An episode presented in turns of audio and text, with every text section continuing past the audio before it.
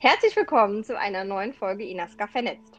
Heute sprechen wir mit Elisa, Geschäftsführerin von Inaska, und den Beachvolleyballerinnen Hanna Ziemer und Leonie Welsch über Nachhaltigkeit im Sport, Mobilisierung, unsere gemeinsame Initiative Ich spiele nachhaltig und über Hürden für nachhaltiges Handeln im Profisport.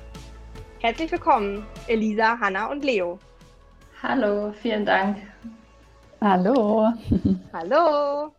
Äh, möchtet ihr euch zunächst einmal vorstellen? Also, wer seid ihr und was macht ihr? Hanna, möchtest du anfangen?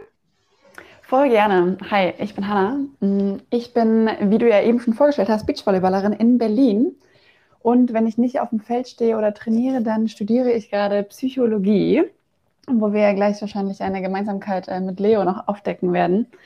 Und ähm, mit Leo zusammen habe ich mich äh, ja, entschieden, die Saison zusammen zu spielen, weil wir einfach super viele ähnliche Werte und Ziele haben, auf die wir ja auch gleich alle noch zu sprechen kommen.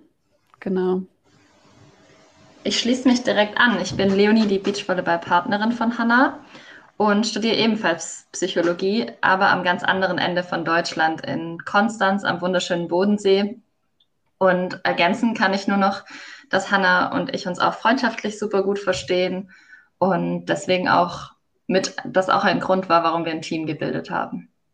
Aber es finde ich total spannend, dass ihr beide sozusagen an unterschiedlichen Orten von Deutschland seid, aber so gleiche Interessen habt. Woher kennt ihr euch denn? Also wie kam das sozusagen, dass ihr euch gefunden habt? Ähm, wir haben ein Jahr gemeinsam am Olympiastützpunkt in Hamburg trainiert. Das ist nämlich äh, Hannas Wohnstätte, also ihre Eltern wohnen dort und sie hat da auch äh, ihr Abi gemacht und ich bin dorthin gezogen im letzten Jahr meines professionellen Beachvolleyball-Daseins und wir hatten eine Trainingsgruppe und da haben wir uns sehr äh, kennen und mögen gelernt. Ja, und das war total lustig, weil da haben wir beide eine andere Partnerin gehabt. Also haben wir zwar immer miteinander trainiert, aber immer auf der anderen Seite standen wir theoretisch äh, gegenüber vom Netz. Genau. Ja, aber schön, da macht es ja in gewisser Weise total Sinn, dass ihr euch sozusagen vom Sport kennt und dann beschlossen ja. habt, das äh, gemeinsam zu machen. Gut, dann zur dritten im Bunde. Elisa, möchtest du dich vorstellen? Ja, sehr gerne. Ähm, ich bin Elisa, die zweite Geschäftsführerin neben Franzi bei Inaska. Und ähm, zusammen mit Franzi und ähm, unserem wundervollen Team versuchen wir alle Themen rund um Nachhaltigkeit, nicht nur in der Textilindustrie, aber auch äh, in unserem Leben und in den Leben der anderen voranzutreiben. Und ähm, ja, und da wir beide auch aktive Sportlerinnen sind und äh, uns über den Sport kennengelernt haben, ähm, haben wir auch äh, jetzt diese großartige Initiative gestartet. Und ich freue mich sehr, hier mit den beiden, mit Leo und Hanna hier zusammen an einem Tisch zu sitzen. Oder an einem Mikro, wie man das im Podcast so schön sagt. Sehr spannend, da sind wir sozusagen auch schon, äh, können wir gleich ins Thema einsteigen. Ähm, ich sag mal immer so ein bisschen, für uns ist das ja irgendwie klar, dass Inaska und der Beachvolleyball sehr eng äh, vernetzt sind. Aber Elli, magst du da noch mal was zu sagen? Warum passt Inaska mit der Sportart Beachvolleyball so gut zusammen? Ja, also Inaska hat ja die, die ganz, ganz äh, tiefen DNA-Wurzeln äh, im Sport selber, auch im Beachvolleyball. Franzi war damals aktive Beachvolleyballspielerin, so wie ich auch. Wir haben sogar ein Team gebildet, noch in jungen Studentenzeiten und unseren wilden Jahren und waren immer auf der Suche nach einem Beachvolleyball-Bikini. Ja, also einer, der irgendwie sitzt, der irgendwie nicht verrutscht, ähm, vor allem oben herum und waren einfach nie so richtig glücklich und ähm, erfolgreich bei der Suche. Und äh, Franzi hatte sich dann ähm, irgendwann über kurz oder lang entschieden, was Eigenes auf die Beine zu stellen. Und das sollte dann äh, noch möglichst nachhaltig sein, denn das gab es auch so in der Form noch nicht ähm, einen nachhaltigen, gut sitzenden Sportbikini. Und ja, so ist die Reise von Dinaska gestartet. Und ähm, über kurz oder lang sind wir natürlich dem Beachvolleyball treu geblieben und auch noch aktiv ähm, am Spielen und ähm, ja, und, und, mit vielen BeachvolleyballerInnen in Kontakt. Und so hat das gehalten im Sand und aber auch ähm, jetzt auch im Büro, gemeinsam als Team. Genau. Ja, sehr schön. Irgendwie ist ja so ein bisschen äh, back to the roots sozusagen, auf das, wie alles angefangen hat, wird jetzt ein bisschen vertieft. Ja. Und ähm, gleichzeitig finde ich es irgendwie total spannend, dass sozusagen, also ne, Elisa und Franzi und dann Hanna und Leo irgendwie beide so Parallelen, sag ich mal, habt. Ne? Einerseits sozusagen beide die freundschaftliche Komponente, dann dieses, so, ich sag mal, gemeinsam arbeiten oder eben gemeinsam ähm, spielen und trainieren. Ja. Und ähm, genau die Verbindung über den, über den Sport als äh, reine Frauenteams und äh, Frauenpower-Teams. Ähm, genau, total spannend. Aber da kommen wir dann zur nächsten Frage. Wie vernetzen sich diese beiden Frauen-Power-Teams? Ähm, Hanna und Leo, woher kennt ihr Inaska und wie kam der Kontakt zustande? Leo, magst du anfangen? Ja, sehr gerne. Also Hanna hatte schon länger Kontakt zu Inaska. Ich kannte äh, Inaska immer nur über die anderen Teams, die die Bikinis getragen haben und fand die immer schon sehr, sehr cool. Und das kam dann über unseren Gedanken, dass wir gerne das Thema Nachhaltigkeit mehr adressieren möchten und Inaska diesen Gedanken natürlich lebt. Und ähm, dann haben wir uns sehr früh in der Saison zusammen telefoniert, erstmal über Zoom, sind dann irgendwann auch nach Hamburg gefahren und haben Elisa und Franzi als zwei sehr tolle Frauen kennengelernt. Und ja, da hat sich irgendwie alles so, würde ich sagen, fast von alleine ergeben und haben sich auch einfach viele Ideen ergeben, wo man wirklich gemerkt hat, da sind wir euphorisch mit dabei und was könnte man denn, was könnte man denn im Sport nachhaltiger machen? Wie könnte man als Team grüner spielen oder nachhaltiger spielen? Und so ist das entstanden. Ja. ja, ja, wir hatten ja auch die, diesen Gedanken, dass wir das Ganze irgendwie auch äh, den Kindern einen Namen geben müssen. Ja, also wir, wir reden viel und wir vernetzen uns und wir haben irgendwie tollen Austausch miteinander und auch mit anderen ähm, SpielerInnen. Und dann kam uns einfach so auf dem, auch auf diesem Reißbrett, ganz klassisch, äh, einem damals noch digitalen Call, die Idee, das Ganze ähm, als Ich spiele nachhaltig Initiative aufzusetzen und einfach mal zu schauen, was passiert, das in so ein Netzwerk reinzugeben und zu gucken, was ähm, hinten rauspurzelt. Genau, und dann sind wir alle aktiv geworden. Ähm, und mit Hanna und Leo haben wir da auch zwei ganz tolle Ambassadorinnen, kann man das so sagen, Hanna? du bist ja meine, meine Gender Queen. ich bin beeindruckt ähm, sowieso schon, Elisa. ich bin sehr gut vorbereitet heute. Man merkt es wirklich, hier wird gut gegendert. Ambassadorinnen äh, gefunden und sind da auch ganz stolz drauf, wie äh, beide da vorangehen und auch mit uns das Thema einfach laut machen. Das ist sehr cool. Ja, ich finde ja. vor allem, wie du es auch gesagt, gesagt hast, es purzeln einfach so Ideen raus. Irgendwie wir telefonieren und zack, drei neue Ideen, okay, und auch mit Leo und mit allen von euch aus dem Team. Das äh, macht richtig Freude, weil da so die Motivation ist irgendwie sowieso schon da. Und darauf baue ich persönlich dann total drauf auf. Das finde ich echt cool. Und wie cool ist es, dass man seine eigentliche Leidenschaft, also in unserem Fall Beachvolleyball spielen, irgendwie noch damit verbindet, auch das auf eine gute und gesunde Art und Weise und eine nachhaltige Art und Weise zu machen. Also ich fühle mich dabei einfach so viel besser als in den Jahren davor. Es hat wirklich was verändert ähm, in meinem Bewusstsein.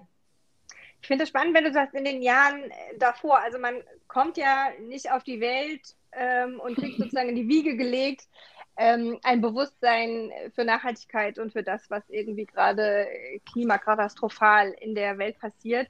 Gab es bei euch sowas wie einen Schlüsselmoment, dass ihr ähm, sozusagen eure persönlichen Handlungen überdacht habt, aber sozusagen auch dieses Thema Nachhaltigkeit im Sport Relevanz bekommen hat? Oder war das so ein schleichender Prozess? Also wie kommt man da zu diesem Thema? Also ich bin jetzt auch wirklich nicht nachhaltig geboren und habe ähm, mal eine Zeit lang in Amerika studiert, also wirklich nur so ein paar Monate in Florida. Und ich glaube, da war für mich schon so dieser komplette, wow, nee, so will ich es nicht machen, Moment, weil mhm. der Campus war so mittelgroß, also in 20 Minuten war alles zu erreichen zu Fuß und die Leute sind mit dem Auto hin und her gefahren auch die Sportlerinnen zum Training, das war, oder die Physios, ähm, das war wirklich heftig. Und ich weiß, dass ich danach einmal noch reisen war und ähm, sage eben, ich bin nicht nachhaltig geboren und bin äh, mit einem kleinen Privatchat über die Westküste von Kalifornien geflogen. Und da habe ich was ganz Heftiges gesehen, wo ich danach so war, boah, krass, nee, das ist wirklich nicht schön. Wir sind recht flach geflogen und ich habe auf der rechten Seite auf einmal so Ölkrane gesehen, die immer gepumpt haben und dieses Öl Step by Step aus der Erde rausgeholt haben. Und das war ein unglaublich riesenflächige, also eine riesenflächige Area, wo so viele von diesen Kranen standen und immer diese Löcher in der Erde. Und das war richtig, also es war so ein volles erschreckendes Bild, weil da finde ich, hat man einfach so perfekt gesehen, wie wir Menschen mit dem, was wir bauen, der Erde das alles berauben, was sie eigentlich an Wertschätzen unter der Erde hat und die auch genau halt dahin gehören. Und ab dem Moment war es für mich so, boah, krass, was mache ich hier eigentlich? Das geht ja wirklich gar nicht klar. Und dann ist es Step by Step bei mir mit reingekommen, dass ich mich viel, viel mehr auch selber gebildet habe zu den Regenwäldern, zu dem ganzen Zeugs, das wir konsumieren hier, Fisch, Fleisch und wie wir mit den Ressourcen umgehen, weil in Deutschland, finde ich, sehen wir das ja nicht. Wir haben ja eher weniger Klimakatastrophen, jetzt natürlich auch in Rheinland-Pfalz und so, aber schon im Vergleich zu anderen ärmeren Ländern ist es jetzt nicht so präsent. Hm. Und das ist hm. irgendwie, finde ich, auch das Gefährliche, dass wir hier in Deutschland einfach sagen, ja komm, wir machen es, wir Reichen leben auf die, also leben ja auf den Kosten der anderen Menschen, die eben genau das vor der Haustür ständig haben. Hm. Und ich finde ja auch in Deutschland oder in Europa ist die Produktion dessen auch gar nicht so nah. Ja, also wir, wir ja. ähm, haben immer das Gefühl, das kommt so aus unserer Blase, was wir konsumieren, dem ist aber nicht so. Ähm, und wir sind ja weit weg von Erdölraffinerien, ähm, von Massentierhaltungsfarmen, von ähm, riesen Anbauplantagen wie in China oder vielleicht noch in Portugal und Spanien, wenn man dann daran vorbeifährt. Ähm, aber für uns ist es ganz weit weg. Und auch ja. für ähm, ja, für, für, unseren Umkreis und auch wieder zurück zu, zu, unserem Thema, was wir hier so angehen, auch für unsere SportlerInnen um uns herum ist das oft weit weg. Ja, und äh, wir setzen uns in der Regel noch zu wenig damit auseinander. Beziehungsweise vielleicht ist, macht es auch Angst, sich damit auseinanderzusetzen und dann ähm, hilft es, darüber zu reden. Ne? Und, ja, was, was du gerade ansprichst, das ist auch eben der Grund, der bei mir ein Umdenken angeregt hat. Dieses, irgendwie ist, sind wir SportlerInnen teilweise auch egoistisch veranlagt, ähm, ist vielleicht auch dem geschuldet, dass wir egoistisch sein müssen, um gute Leistung zu bringen. Aber man, ja, man hat den Fokus dann auf der Leistung, auf dem Sport, auf meine Routine und vergisst dann schnell mal, dass man irgendwie im Jahr fünfmal nach China fliegt und keinen CO2-Ausgleich dafür schafft. Und ähm, man macht das alles nur für sich in dem, in dem Sinne. Und das finde ich, ähm, also ich finde es nicht schlimm, wenn man das macht, aber ich finde, man sollte zumindest drüber nachdenken. Und da ich das auch äh, lange Zeit ausgeblendet habe, mir war das zwar immer im Hinterkopf bewusst, ähm, war das bei mir so dieser Moment, wo ich das auch wie Hannah eben begriffen habe, stopp mal, ich entscheide eigentlich gerade selbst, dass ich das mache. Und deswegen trage ich auch die Verantwortung dafür und deswegen sollte ich mir auch Zeit nehmen, das zu hinterfragen und ja, möchte eben nicht mehr so viel fliegen, wie ich es getan habe. Ja, ja. Und wir glauben halt auch daran, dass SportlerInnen grundsätzlich ähm, ein gutes Verständnis dafür haben, sich mit sich und der Welt auseinanderzusetzen, weil ja auch so, so ein Sport, ähm, den macht man ja auch nicht einfach so. Da, da, da musst du ja auch viel Gedankengut reinstecken und auch einen gewissen Ehrgeiz haben und auch eine gewisse, ja, wie soll ich sagen, ähm, Ausstrahlung und auch Energie aufwenden. Und ich glaube, dass ähm, wir gut daran tun, das auch so umzulenken und das äh, auch in die Themen zu investieren, die uns vielleicht unangenehm erscheinen und äh, da auch ein bisschen ehrlicher mit uns selbst sind ähm, und die Energie vielleicht auch dafür einsetzen können. Und es kann ja auch Spaß machen. Ne? Also genau, ich schon ja. Viele, viele Dinge erlebt jetzt, die auch Spaß machen. Also sei es eine Ernährungsumstellung, wenn man irgendwie schöne Sachen dann isst oder auch, wirklich was Leckeres ähm, sich zubereitet oder ähm, dass man ja mal sein Shirt wäscht für so, ein, für so ein Turnier und mit seinem gewaschenen Trikot ankommt und es riecht ganz toll nach deinem Waschmittel oder eben nicht mehr nach irgendwie Rohöl. Ähm, das ist ja auch eine, eine, gute Investition, ja, die Zeit, die man da aufwendet. Es fühlt sich auch gut an, also ja, ja da bewusst zu leben. Und äh, du hast gerade das Essen angesprochen. Ich finde, man, man schätzt die regionalen Produkte zum Beispiel dann auch viel mehr oder ähm, ja, ist auch bewusster, wenn man sich überlegt, wo kommt das denn her, was steckt da für ein Aufwand dahinter. Ganz äh, witziger Side-Fact, Hannah war äh, vor zwei Wochen in Konstanz und wir waren auf der Insel mhm. Reichenau, wo richtig oh, viel, das war schön, da wird ganz viel Gemüse angebaut und ihr glaubt nicht, wir haben Tomate erkannt, wir haben Gurke erkannt und dann hat es ungefähr aufgehört, muss man oh. ehrlicherweise sagen. Es war wirklich erschreckend zu sehen, wie wenig wir wissen, wie unsere ja, Nahrungsmittel oder das Gemüse als Pflanze aussieht. Und ja. ähm, es hat bei mir auch nochmal so ein Bewusstsein dafür geschult, dass ich mich da mehr mit auseinandersetzen möchte. Was kommt denn auf meinen Tisch? Und gerade als Sportler, und, was kommt und, denn in meinen mein Körper? Ne? Also, was kommt ja. auf meinen Tisch und wo kommt es her? Ne? Also das genau. Ist, ihr habt gerade ein paar super spannende Sachen gesagt. Ich würde gerne an einer Stelle einmal einhaken. Und zwar habt ihr gesagt, so, wenn ihr sozusagen jetzt nachhaltiger handelt, das fühlt sich gut an. Und vorher aber sozusagen diesen Aspekt, ähm, dass ne, dieser, dieser sozusagen individuelle Egoismus im Sport irgendwo auch sozusagen wichtig zum Leistung zu bringen, ist das schwierig, diese kognitive Dissonanz sozusagen. Einerseits will ich sportlich erfolgreich sein und dafür gibt es eben bestimmte, ich sag mal, Vorgaben, wie eben zum Beispiel, ich, ne, was das Beispiel, ich fliege fünfmal im Jahr nach äh, China und ich fühle mich aber dann damit nicht mehr gut. Hat das Einfluss auf die sportliche Leistung oder auf das, wie doll man dahinter steht? Ähm, das ist eine sehr, sehr gute Frage. Ich, ich glaube, bei manchen Personen schon. Ich ja. würde sagen, bei mir auf jeden Fall, weil ich dadurch einfach mehr ins Zweifeln geraten bin. Ähm, ich glaube aber, dass der Weg auch sein kann, zu überlegen, okay, das ist meine große Leidenschaft, zu entscheiden, das möchte ich machen, das möchte ich auch noch die nächsten Jahre machen. Was gehört dazu? Was kann ich nicht vermeiden? Und das ist zum Beispiel Fliegen. Mhm. Aber dann kann man ja auch noch an ganz vielen anderen Stellschrauben drehen und kann sagen, okay, vielleicht kann ich dafür aber meinen Urlaub in Europa machen. Mhm. Vielleicht ähm, kann ich mir weniger Kleidungsstücke kaufen. Vielleicht kann ich regional einkaufen und mich vegetarisch ernähren. Also es gibt ja so viele Dinge, die man irgendwie verändern kann. Und was ich auch dann cool finde, vielleicht kann ich auch meine Stimme dafür erheben. Mhm. Ähm, also finde ich sehr, sehr spannend, weil es ja so ein bisschen auch das, was wir bei Inaska immer versuchen zu sagen, es geht ja auch gar nicht darum, dass alle alles richtig machen. Es geht ja erstmal vor allen Dingen sozusagen um das sich bewusst werden, was man selber tut, das bewusst machen. Ähm, und ne, wenn viele kleine Leute viele kleine Dinge tun, kann man sehr, sehr viel ähm, bewegen. Und wenn wir jetzt sozusagen da mal so ein bisschen einsteigen, wo seht ihr denn so die ganz großen Themen, was Nachhaltigkeit im Sport gibt? Also sozusagen, wo ist es jetzt mal wirklich allerhöchste Eisenbahn für ein Umdenken im Profisport? Also was müsste gemacht werden aus eurer Sicht?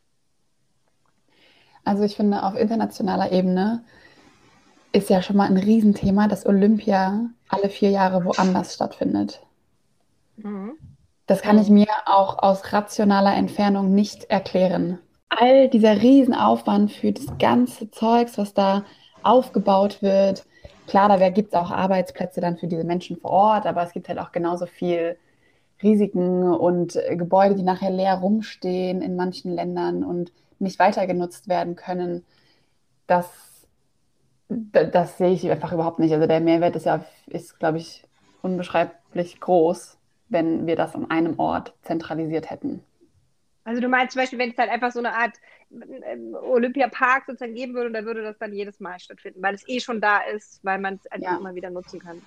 Ja, plus weil die Routinen sind bekannt, ne? die Menschen, die da arbeiten, die Sicherheit, alles, was da in diesen Ablauf reinspielt von so einen Olympischen Spielen, hm. das würde einfach zentralisiert geübt werden können und die Information und die Erfahrung weitergegeben und nicht einfach komplett in ein neues Land mit neuen, ich sag mal, Abläufen und dieses ganze neue Energie irgendwo reinstecken, wo wir die ja eigentlich schon tausendmal hatten. Hm. Das bedeutet ja auch für die äh, SportlerInnen, die sich darauf vorbereiten, dass du dich jedes Mal auf ein anderes Land einstellen musst, andere mhm. Flugrouten, ähm, teilweise zwei, drei Wochen vorher da sein musst, um äh, die Zeitzonen zu überwinden, die du gerade jetzt, auf die du eingestellt werden musst. Also das äh, könnte schon auch Vorteile bringen. Das, das stimmt schon. Und ähm, ja, anknüpfend an das, was Hanna gesagt hat, auch jetzt die, ähm, die jüngste Fußball-WM. Also ich glaube, die Schweizer Nationalmannschaft hatte veröffentlicht, wie viele Flugkilometer sie hätten zurücklegen müssen, wären sie ins Finale gekommen. Mhm. Und es waren, ich glaube, zwischen 17.000 und 19.000. Und das finde ich auch ein Wahnsinn, dass man solche Veranstaltungen macht, wo man so viel dazwischen mit Privatjets hin und her fliegt oder auch, dass eben die Fußball-WMs und EMs immer ähm, in einem neuen Land sind und dafür ganze Stadien errichtet werden. Ich finde, da muss auch auf jeden Fall angesetzt werden. Also mhm. Fußball muss auch nachhaltiger werden. Ja, da gibt es ja auch schon gute Initiativen, wie, wie ich gehört habe. Ähm, die im Fußball, zumindest im europäischen oder im deutschen Fußball ansetzen gerade. Das mhm. finde ich auch sehr, sehr spannend zu verfolgen. Aber tatsächlich ist Fußball ja auch der, wenn es der Nationalsport Nummer eins ist, natürlich auch der Sport mit, den, ähm, mit dem meisten Impact, ne? äh, negativ wie positiv. Ja. Okay. Ja, aber ich meine, in dem Fall, wenn man jetzt bei der EM bleibt, also ich meine, unabhängig davon, dass man ja die ganze Frage stellen muss, ob man so ein großes Turnier an so vielen verschiedenen Orten in Europa stattfinden lassen muss, inmitten einer Pandemie, ähm, das ist ja, finde ich, nochmal ein ganz anderer Punkt, ähm, sind es ja nicht nur die äh, Mannschaften, die hin und her fliegen, sondern es sind ja auch die Fans, die dann hin und her fliegen. Also das Stimmt, ist ja, ja, sozusagen, da ist ja auch noch eine ganz große Bewegung einfach an Menschen, die ja ansonsten sozusagen einfach dann von einem Ort zum anderen ähm, gebracht werden müssen. Und ne, also ich sage jetzt mal, nehmen wir das Beispiel von der Schweiz, wenn jetzt halt die ganze äh, Schweizer Fan-Entourage immer dann auch mitgeflogen wäre, wären ja für die die Kilometer genauso gegolten. Genau. Ähm, ich habe aus Versehen genau. WM gesagt, ne? Ich meinte ja. natürlich die Europameisterschaft.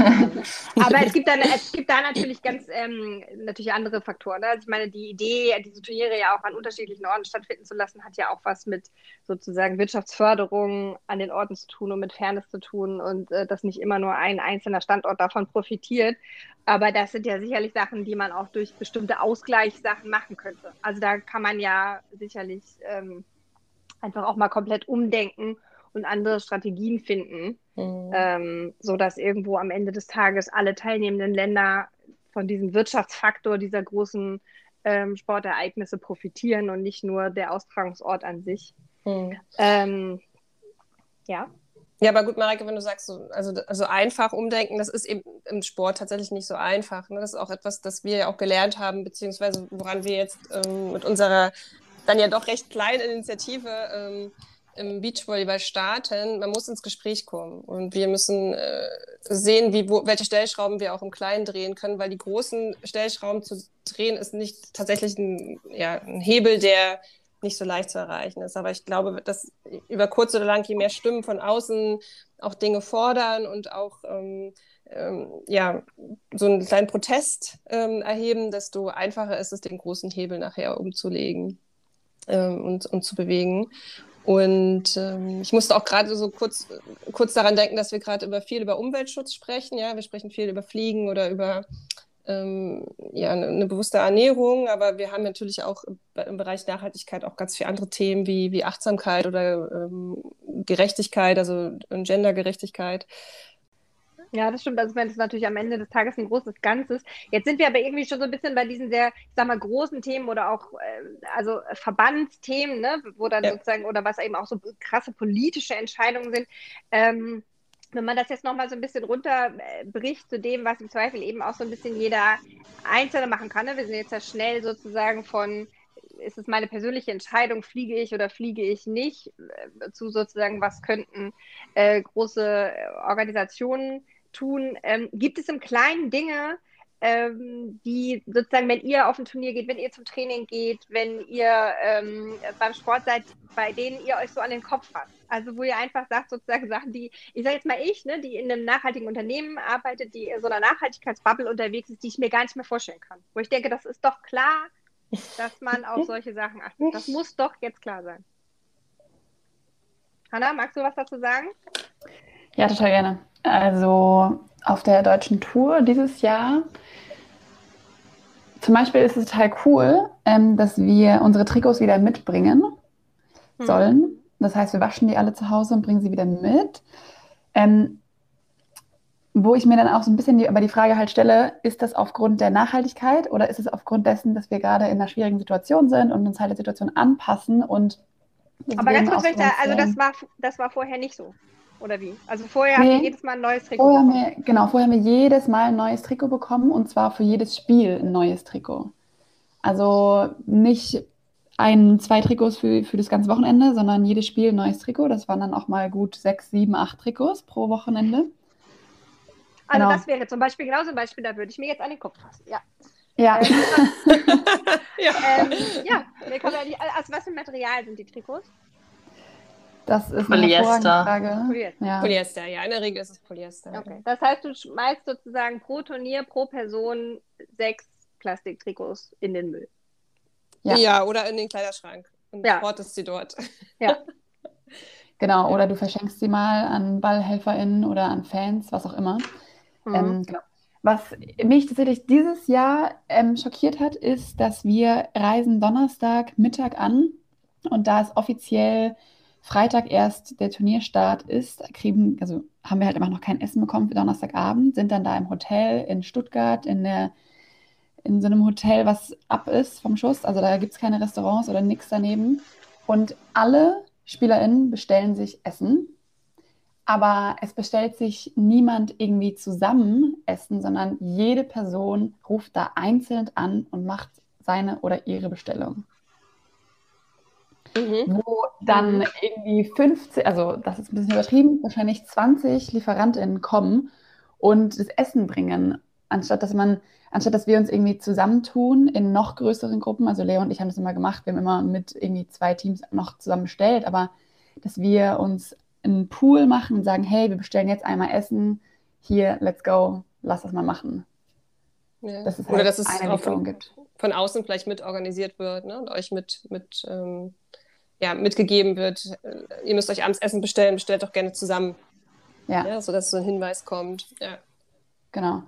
Und sonst halt, was es natürlich auch immer mal wieder gibt oder gab, ist, dass innerhalb von Deutschland halt zu den Turnieren geflogen wird von Berlin nach München. Und mhm.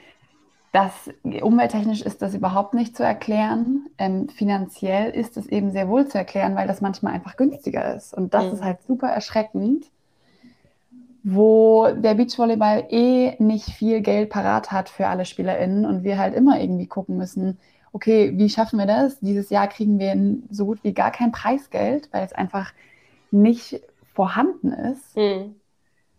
Und uns dann das doppelte deutsche Bahnticket zu holen, anstelle von zu fliegen, ist in Leo und meinen Köpfen auf jeden Fall drin. Wir machen das. Wir sagen, hey, das ist es sich wert. Aber das können wir, finde ich, nicht von allen Menschen verlangen.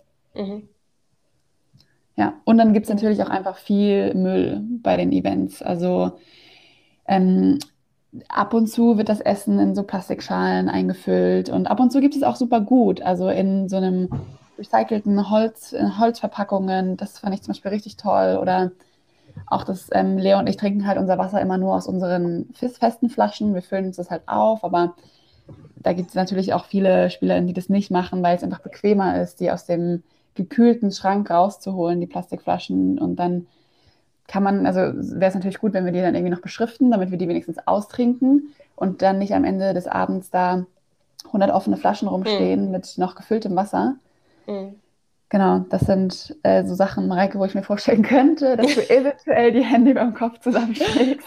Ja, ich habe gerade gefragt, also gibt es dann tatsächlich, also gibt es eine Auffüllstation zum Beispiel für nee. Wasserflaschen oder geht ihr dann nee. da auf die Toilette und füllt dann ja. da am Wasserhahn eure Wasser auf? Ja, also ich gehe auf die Toilette und fülle meine Wasserflasche da auf oder denke einfach vorher dran und mache es im Hotel. Okay.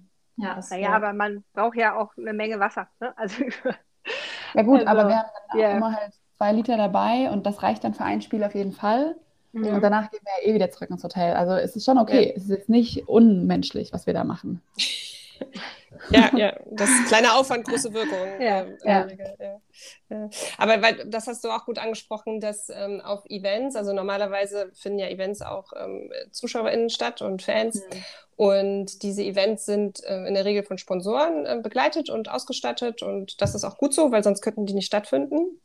Ähm, das traurige Endbild ist aber leider, dass dann am Ende des Tages ähm, in so einem Stadion zum Beispiel wie im Roterbaum, da habe ich mal vor zwei Jahren so ein paar Fotos gemacht, ähm, einfach hunderte, tausende von Klatschpappen einfach liegen gelassen sind, verlassen, die werden dann in den Müll geworfen, überall Trinkflaschen, Getränkebecher, diverse Merchandise-Artikel, Winkefinger, Regencapes, sucht euch was aus. Also ein riesen Müllberg, der dann einfach liegt und ähm, ja, quasi für ein Spiel eingesetzt wurde. Und das gilt es auf jeden Fall zu verändern. Also da kann man auf jeden Fall ansetzen, ähm, mit Sponsoren ins Gespräch kommen, was können wir machen, was kann irgendwie äh, eine, eine, gute Alternative sein, um euch auch trotzdem die, die Präsenz zu geben, die ihr braucht. Ähm, Aber das kann so, so nicht sein. Und auch wenn diese Events am Strand stattfinden, auch ähm, auf, in Timmendorf, am Timmendorfer Strand oder in Binz habe ich das mal fotografiert, da sieht das dann genauso aus, ja. Und das landet auch dann gegebenenfalls noch direkt im Meer. Ähm, ja. Das, ja, das, das war, tatsächlich, war tatsächlich gerade auch so mein inneres Bild, was ich hatte, dass ich dachte, das findet ja jetzt noch nicht mal in irgendeiner ne, nicht unbedingt in irgendeiner Halle oder irgendwie sowas statt, sondern ja tatsächlich sozusagen an Orten. Also ich meine, Beachvolleyball ist ja dann auch noch ein Sport, der mit Sand und Wasser und Strand und so in Verbindung steht. Ja. Und ähm, genauso habe ich mir das jetzt gerade sozusagen äh, äh, so vorgestellt, ne? so wie das halt irgendwie früher nach so einem Festivalbesuch ja. aussah und das irgendwie alles in so einem äh, Strand-Meer-Setting. Von allen Dingen alleine, was ihr jetzt alles aufgezählt habt, wenn man das zusammenfasst, ne? nehmen wir die Trikots, die Flaschen, die Werbemittel, also es ist ja sozusagen jede einzelne Sache oder eben dann die ganzen Verpackungen von euren Bestellungen, der Lieferando Mensch und so. Ähm, also wie viele Sachen dann ja auch in der Summe am Ende zusammenkommen. Ja, ja. Ähm, und ich finde auch, Elisa, was du eben meintest mit, dass man mit den Sponsoren ins Gespräch kommen sollte, super und dann auch noch die Kombination mit den ZuschauerInnen zusammen, ja. weil es geht ja genau darum, dass es auf jeden Fall mal regnen wird, wenn wir am Strand sind. Das ist auch ganz normal, wenn wir im Norden von Deutschland sind. Dann bringen wir halt unsere eigene Regenjacke mit und kriegen nicht alle so ein einzelnes Plastik-Cape, was du genau einmal benutzen kannst, weil nachher stinkt es zur Hölle. Äh, ihr könnt euch nicht vorstellen, wenn du da auf dem Rang sitzt und zusiehst und alle holen dieses Cape raus, es riecht quasi nach Rohölfabrik. Es ist so mhm. unfassbar. Dann kann sich da fast gar nicht mehr aufs Spiel konzentrieren, weil der ganze Rang stinkt. Unglaublich. Ähm, das, das auch mal wahrzunehmen und zu thematisieren, äh, gerade auch ins Gespräch kommen, ne? das ist ja auch für uns auch super wichtig. Hanna, ja. da sagst du was Richtiges. Einfach ins Gespräch kommen. Auch ja, von Spielerinnen zu Fans und andersrum, das ist so wichtig. Ja. Und es ist ja auch wirklich jetzt, also ich weiß nicht genau, aber ich würde sagen, es ist jetzt nicht so der Riesenaufwand, einfach mal einen Post zu machen, auch als VeranstalterInnen zum Beispiel, und zu sagen, hey, es wird regnen, vermutlich. Bringt eure Regenjacke mit. Es gibt keine Capes und dann machen es ja. auch alle Menschen. Ja. Mhm. Und that's ja. it. Das ist eine, eine, Sache von fünf Minuten. Das ist ein bisschen so, als wenn die Bäckerfrau mich morgens immer fragen würde, ob ich eine Tüte haben möchte oder nicht und nicht einfach mein Brötchen schon mal vorsorglich in eine Tüte packt. Ja?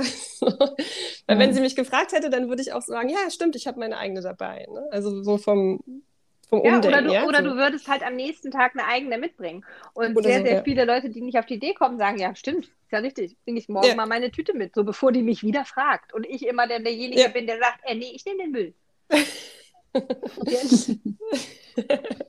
ja, ja, also genau, wenn, wenn, wenn wir alle mehr fragen oder ähm, ja, darauf hinweisen würden, dann würde auch schneller ein Umdenken stattfinden, wenn diese Convenience einfach irgendwie sich ein bisschen drehen würde. Ja ähm, was ist denn schon convenient? Ja. Naja, mhm. aber ich meine, es ist ja, also die Sponsoren könnten ja zum Beispiel auch, ich nehme jetzt mal an, ich bin jetzt irgendwie, äh, ich äh, brande jetzt zum Beispiel dann ähm, wiederverwendbare Wasserflaschen und stelle halt einen ähm, schönen Wasserspender auf. Ne? Also ich meine, es gibt ja auch verschiedene Arten, wie ich Werbemittel nutzen kann, die dann jetzt nicht unfassbar viel äh, Müll verbrauchen. Also es ist ja auch nicht so, dass man da nicht, äh, ne? also dass sozusagen alle da Hand in Hand greifen ja, ja, ja, genau. Ich könnte ja auch Flaschen branden. Ich könnte auch eine Kooperation mit Soulbottles machen und SpielerInnen ähm, eine Glasflasche zur Verfügung stellen mit ähm, Branding drauf. Ja. Ähm, das ist ähm, alles möglich und ich denke auch, dass das kommen wird und ich hoffe, dass das schnell umgesetzt wird, dass wir schnell neue Ideen sehen, weil das ähm, schon auch brennt. Ja? Ähm, dieses Jahr ist das vielleicht nicht so präsent, weil wir keine, kein zuschauergeprägtes Event äh, sehen werden. Aber ich schätze, dass es im nächsten Jahr ähm, ja, wieder nach vorne stoßen wird oder hoffentlich auch wieder Events stattfinden werden, weil das ist ja auch etwas, wovon unser Sport lebt. Ähm, ja. ja, dann schon auch die Thematik, die Hanna vorhin angesprochen hat, eben die Dinge, die jetzt total gut waren auf der deutschen Tour in Richtung mehr Nachhaltigkeit, dass die eben nicht ähm, dem geschuldet sind, dass gerade weniger Gelder da sind oder mhm.